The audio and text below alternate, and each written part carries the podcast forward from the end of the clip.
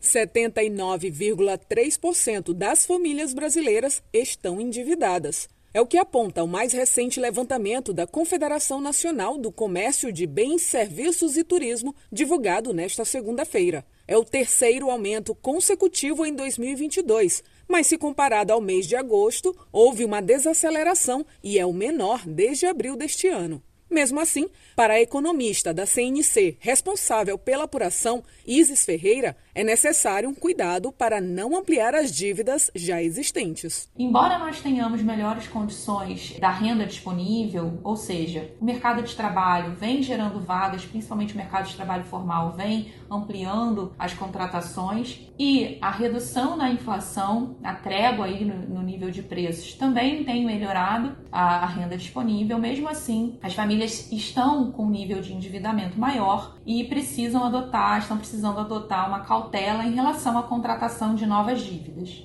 O levantamento mostra ainda que 80,3% das famílias que têm renda de até 10 salários mínimos estão endividadas. É o maior patamar já registrado desde que a pesquisa teve início em 2010 e a primeira vez com a taxa acima dos 80%.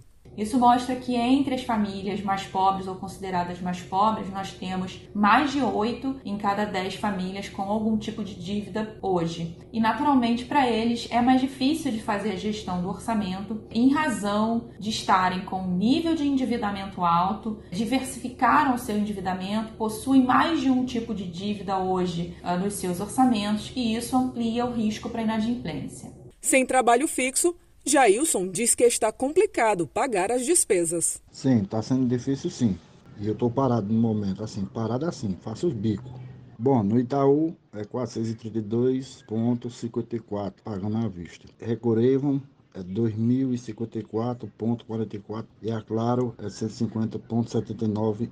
O levantamento ainda informa que 85,6% das dívidas é com o cartão de crédito, seguido dos carnês, que correspondem a 19,4%, e as dívidas com cheque especial, com 5,2%. Agência Rádio Web, produção e reportagem, Carolina Prazeres.